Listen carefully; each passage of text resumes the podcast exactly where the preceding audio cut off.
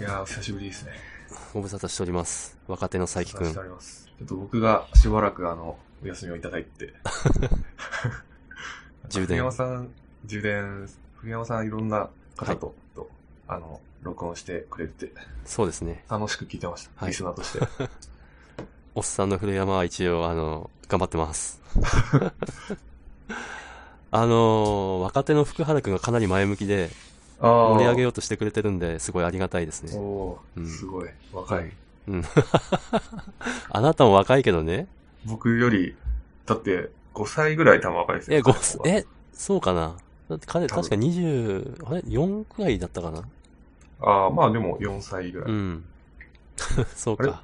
27なのか28なのか分かんなくなった、自分が。20、あ、でも27かなあ3あ、3歳。正直俺から見ると、ほんとどっちも誤差だけどね。どっちもどっち？うん、若いじゃん。本当に、羨ましい限りですわ。いえどうですかね、最近は。最近ですか？おっさんの最近。うん。そうですね。あのー、クバネティスやってます。あ、クバネティスというか、キュバネティスというか、クーバネテスというか、そう、クバネティスというか、そう、まだ呼び方が安定しないあれ、業務でやっている感じですか？やってますね。ああの、ー Google 僕クラウドの GKE っていうマネージャーなクバネティス使って、はいその上にあの、レガシーなシステムを乗っける。まあ、モダナイズですね。やってます。あーもう、稼働はしてるっていう感じですか？いや、まだしてない。まだしてない。開発環境みたいな。はい。まあ、えっ、と、近々稼働する予定です。楽しみ。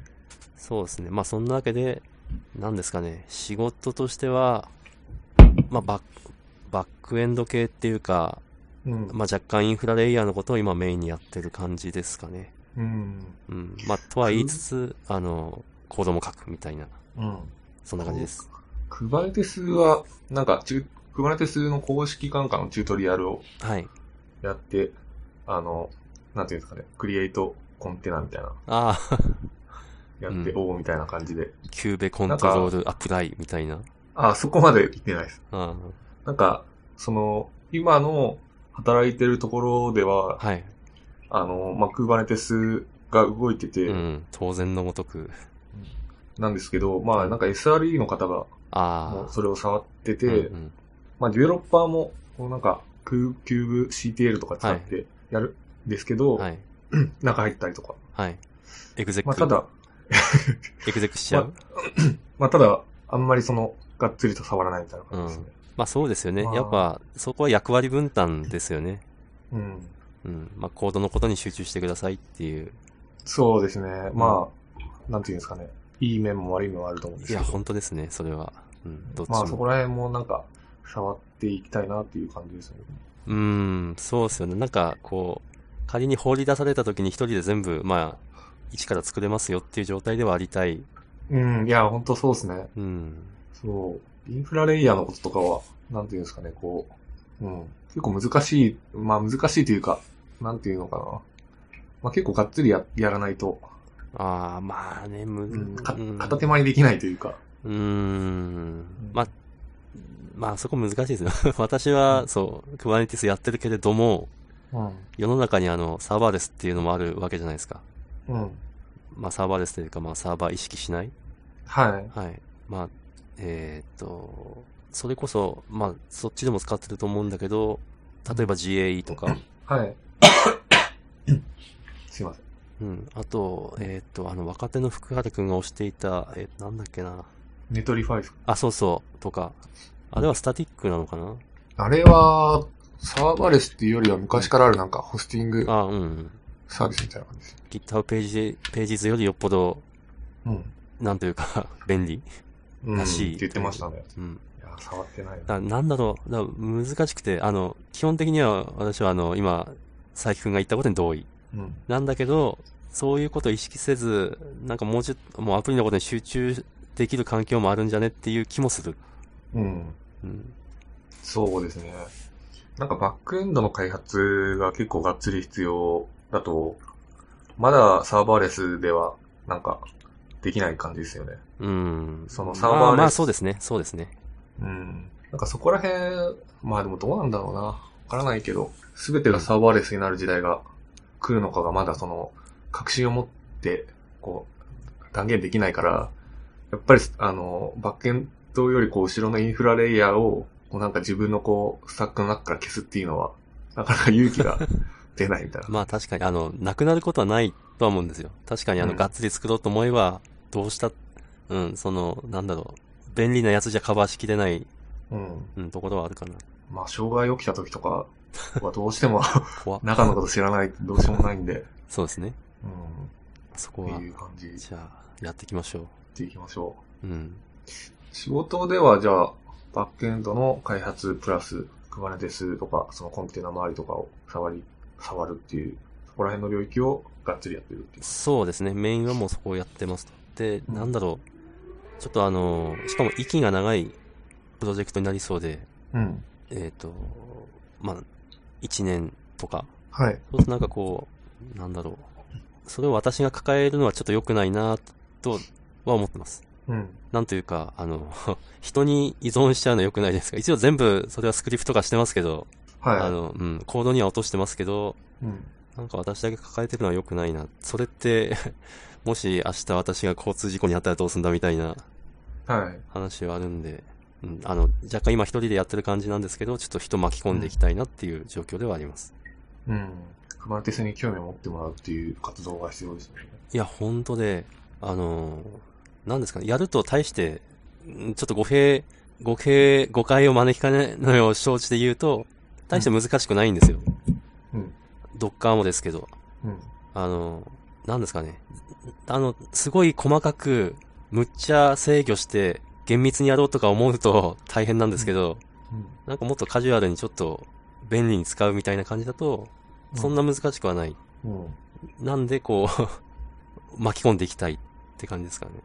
なんか、その本番環境に、こう、で使うっていうところにしちゃうと、うん結構しんどそうな感じがあって、ただ、その開発環境を、なんかよりこう、モダンにして、こう、開発効率が上がるとか、なんかそこら辺は、こう、メリットとしてあると思うので、そうですね。まずはそこからとかだと、とっつきに、とっつきやすくなるかなそうそう、うんっていう気がします、軽いところから本当どんどん 使っていってほしいっていう謎の上から目線で、いやいや、そういう番組じゃない。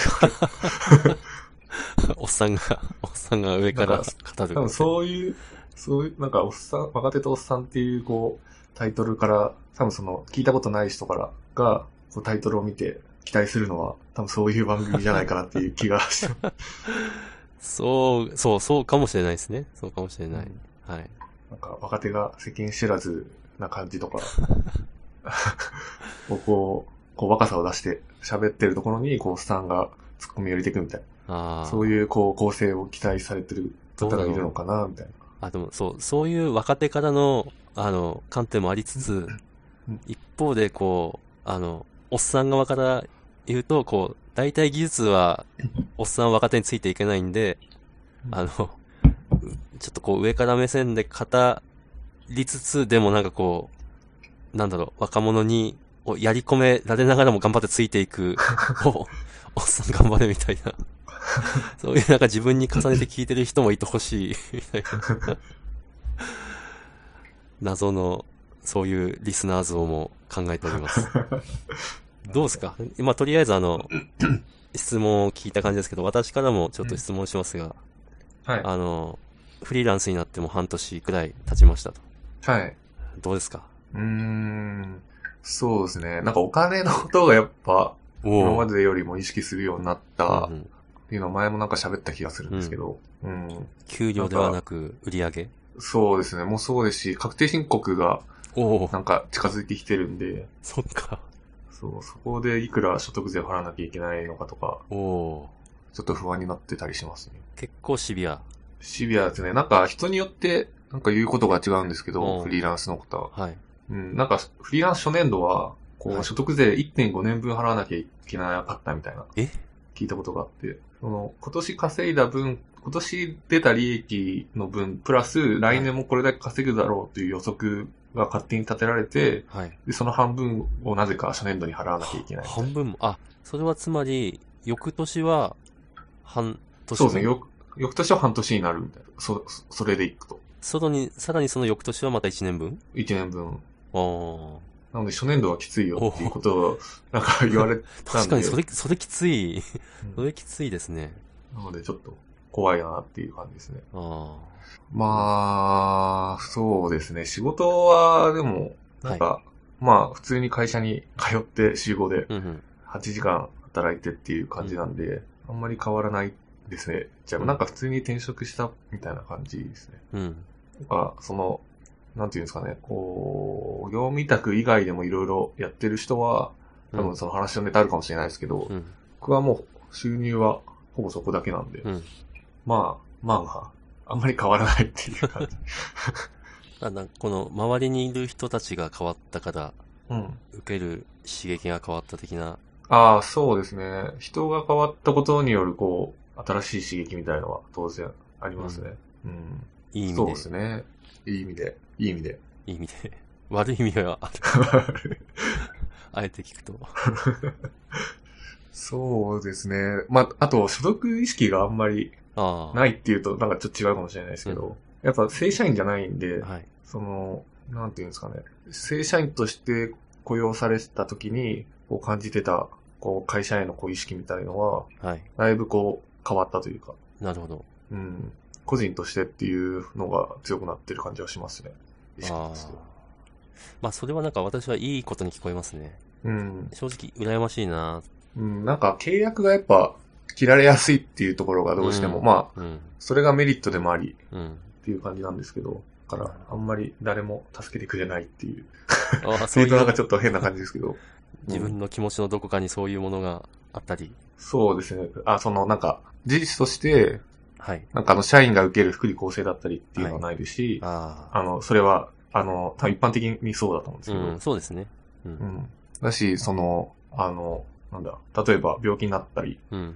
して働けなくなったら、まあ当然その分の、その期間のお金は出ないので、うん。うんまああの、フリーランスが入る保険とかに入れば、はい。そこからは出たりするんですけど、うん。それは入っている、それは検討してます。まあ、若いしね。まあでも入んなきゃいけないかなとか思いつつそう、だから会社に守ってもらうみたいのは、うん。まあ、現実的にできないので、はい。うん。そこはなんか、そういうのもあって、個人で戦うみたいなのは意識してますね。なるほど。戦えてるのかわかんないですけど。いや、いや、いや、本当は素晴らしい決断をしてるな、と、会会社を辞められず、数十年経ってしまったおっさんは思います。まあでもなんか、会社の中で自分がやりたいことをやっていくっていうのも多分技術なんで、まあ、そうですね。そうですね。うんなんか、それができてる栗山さんはすごいな。いや、えっ、と、それはできていないんじゃないかな。お、ああ、えっ、と、そうね、クバネティスやれてるっていう意味ではそうか。うん。うん、でも、じゃあ会社でこう、なんだろう、あの、技術のことはあなたに任せたっていうポジションにいるかっていうとそうでもないんで、うん。なんかほぼ窓際で 頑張ってますみたいな。窓際で組まれて触れるっていうのも、それはそれですごい。自分で言ってて確かにそうですね。我ながらへ、面白いな。まあそっか、そういう意味では、うん、おっさんの立ち回りなんだろうな。うん。うん。そういうことはずるい。ずる、ずる賢くなってます。政治力ですね。政治力ですね。いや、本当言われてみればそうかも。大人はずるいなってやつですね。いやー、ず、ずるくやってますずるい。、ずるいですね。自分が好きなことを仕事に混ぜ込んでいくと。うん。まあでも、それは目指したいですよね。なんか、やっぱ幸せになるために働いてるんで。っうん。まあまあそうですねうん。はい。ていう。はい。ちょっと話は近ガラッと変わりますが、はい。近況は以上ですかね。そうですね。あの、ペイペイってあるじゃないですか。はいうんで、なんかもう、ものすごい今人気みたいですけど、実は、あの、はい私、まだ使ったことがなくて、はい。佐伯くんは使ったことがあると聞いたので、ちょっと聞いてみたいなと。あの、100億円還元、はい。100億円ばらまきキャンペーンみたいなのが、はい12月4日ぐらいかな、はい。始まったんですよね。はい。で、あの、前日にペイペイのアプリ入れて、はい。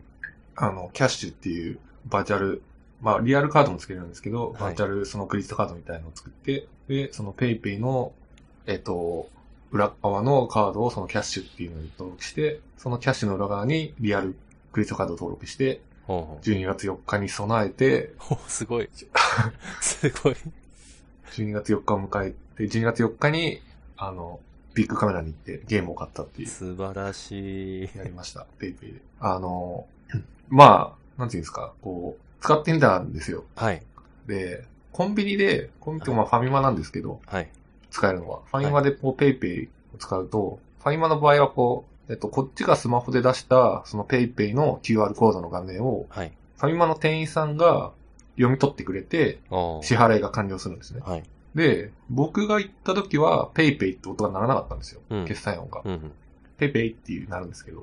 ちょっと笑っちゃう。で、あ、鳴る時と鳴らない時があったのかな。はい。あ、で、最初に行った時はなったんだ、そういえば。ああなって、で、まあ、店員さんに、まず、支払う前にペイペイでっていうのがすごい恥ずかしかったあまだ慣れてない感が。そうペイペイでっていうことも恥ずかしかったですし、その店員さんもなんかあんまり把握してなくて、まだペイペイのこと。え、ペイ、ペイペイみたいな感じのこう、苦笑されて、それもすごい恥ずかしかった。で、あの、店長さんが後ろから来て、あ、ペイペイですね、みたいな感じでやって店長出てきた。そう。で、まあ、あの、決済音がペイペイって鳴って、ああ。まあ、それも恥ずかしかったんで、まあ、なんか、その一連のこう、多分30秒ぐらいなんですけど、一連のこう、最初の購買の活動がすごい恥ずかしかああ、ったっていうもう、体験を。いいな、もう、いい経験してますね。それも絶対スタートダッシュした人人にしかもう味わえない、味わえない恥ずかしさ。そううん。で、まあ僕はあの、ヤフーの有料会員じゃないんで、はいプレミアム入ってないんで、多分40分の1の確率で全額が当たるっていう。はい。あ、プレミアム会有料員だと？あ、そう。ヤフーの、はい。ヤヤフーのなんかのサービスなのかな、はいヤフーのプレミアム会員だと、10回に1回の割合で全額キャッシュバックされるっていう。げえ、10回に1回になっちゃうんだ。はい。で、あれ、100億円キャッシュバックでした。はい。で、その100億円の中に、その全額キャッシュバック分はどうやら含まれてないみたいなんですよ。すごいね。すごいですよね。な、なんなんだ、ペイペイ。そういや、だから、そう、だからなんかソフトバンク、うん。すごいな、みたいな。うん大人って。ほんとずるい。うん。そう、体験としては、まあ恥ずかしかったっていうのと、まあ、山田電機、山田電機じゃないや、えっと、ビッグカメラはでい。ゲーム買って、まあ1万円ぐらいたんですけど、はい。新作のゲームで、で、2つ買って1万円ぐらいで、はい。で、新作だと、あの、ビッグカメラのキャッシュ、ポイントバックが10%あるんで別で。で、プラスペイペイの20%で30%得したっていう。い30%というや、だから数字、すごいなっていう。3分の1戻ってくる。だ過去ないですよね、そんなキャッシュバックされる体験って。僕はなかったんで。ないですね。なんか、そうだかいや、らままとこう、キャン、ほんと、ペイペイが不動産に対応していたら、俺絶対買いに行く 家を。家を。まあきっとそういう大人は多いだろうけれども、うん。30%という、まあ20%というこの、恐ろしい、本当すごいですよね。なんか、不動産とか買えると、なんか、現代の錬金術じゃないけど、悪い大人が、なんかいろいろできちゃいそうですよね。まあそうですね。なんだ一応なんか上限はあるんですよね。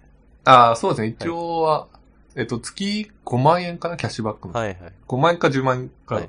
キャッシュバックの上限があるんで、うん。一応それを超えると、多分、その月は決済できなくなるとかだと思うんですけど。まあそりゃそうですよね。その、うんそのくらい上限を持ってないと、やっぱりこう汚い大人たちが、そうなうんですよ。ん、どんどん群が群がってくると。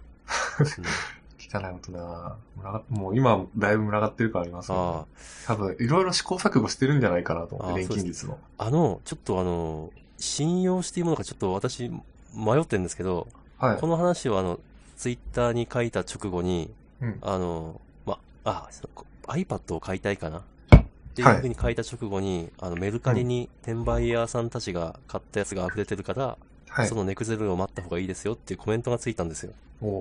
で、実際メルカリを見てみると、うん。出てはいるんですけど、その溢れてるっていうことではないんですよね。うん。だからこれは何なんだろうと思って。メルカリにたくさん、こう、出品されるから値崩れが落ちる。値崩れが起きるうん。だろうみたいな。うんっていう、なんかす、なんだろうな、それ、そそういうなんか、あ、よ、単なる予想なのかな？もしくはそう、そういう情報を流すことによって何か、また裏で利益を得ようとしている？読みすぎ？あなんかこう、あまあ本当謎のなんか大人の攻防を感じなくもなくもないみたいな。あ。うん。ああ。確かにでも確、流通量は多くなりそうん。うですよね。まあそう、ああ、でもどうなんですかね、あの、ペイペイのキャッシュバックって言っても結局ペイペイのポイントで返ってくるわけじゃないですか。はい。だから、でもな、ペイペイのポイントって今、現金と完全にイコールっていうわけではないそう。じゃないですか。あの、使えるお店が限られてるんで。うん。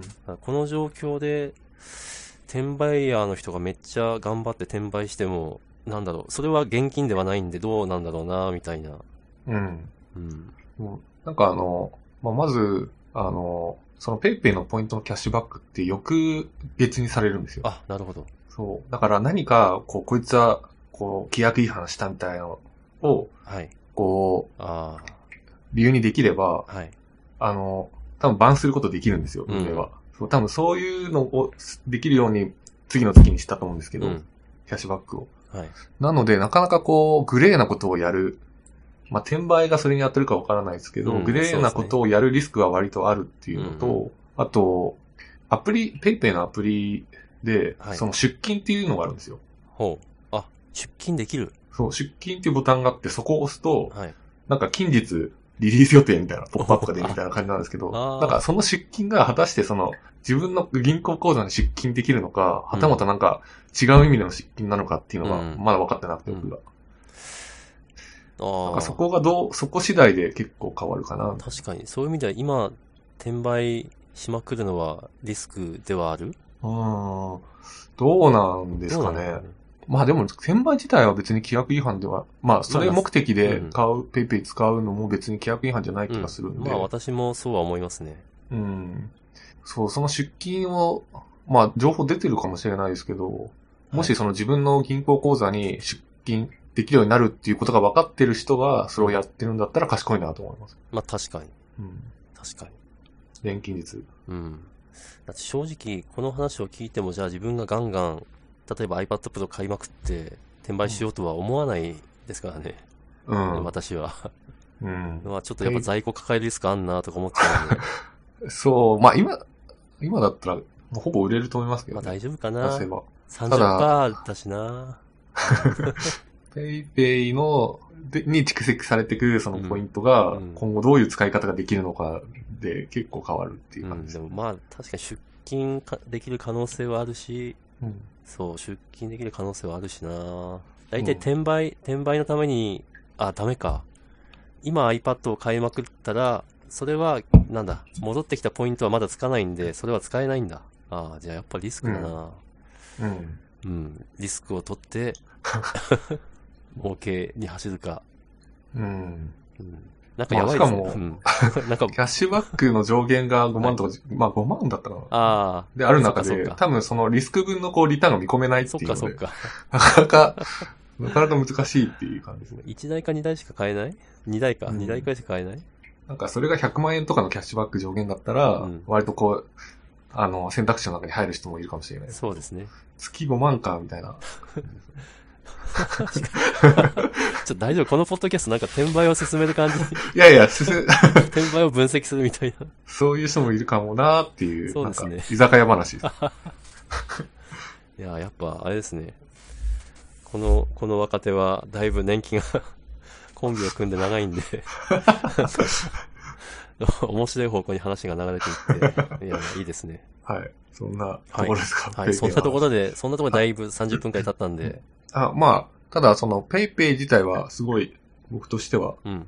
いいと思ってて、はい。まあ、個人的にも、その、コンビニ今までセブンしか使ってなかったんですけど、はい。まあ、ほぼファミマにしか行かなくなっああ。てるっていうのあとり、ますよね。うん。まあ、欲しかったゲームが、まあ、キャッシュバック、多めのキャッシュバックで買えたっていうのとか、はいはい。割と個人的には嬉しいうん。感じなんですよねちょっ。とそのゲームの話も聞きたいんですけど、はい。まあちょっと時間なんで、はいまあ続きは後半で、まあアフターショーでって感じですかね。そうですね。アフターショーもペイペイの話す、あ、ゲームの話。これ、まあいっか。若手とおっさんだし、えこのポッドキャストでそんなテックの話を求めてる人もいないですよっていう。ー 次行きます？じゃえっと、一回切って、いきますか、あ。あ、あ、もう30分。そうそう、30分経ってるんで。あ、うんで。は一旦切りますか。はい。えっと、はいじゃあ、お疲れ様。はい。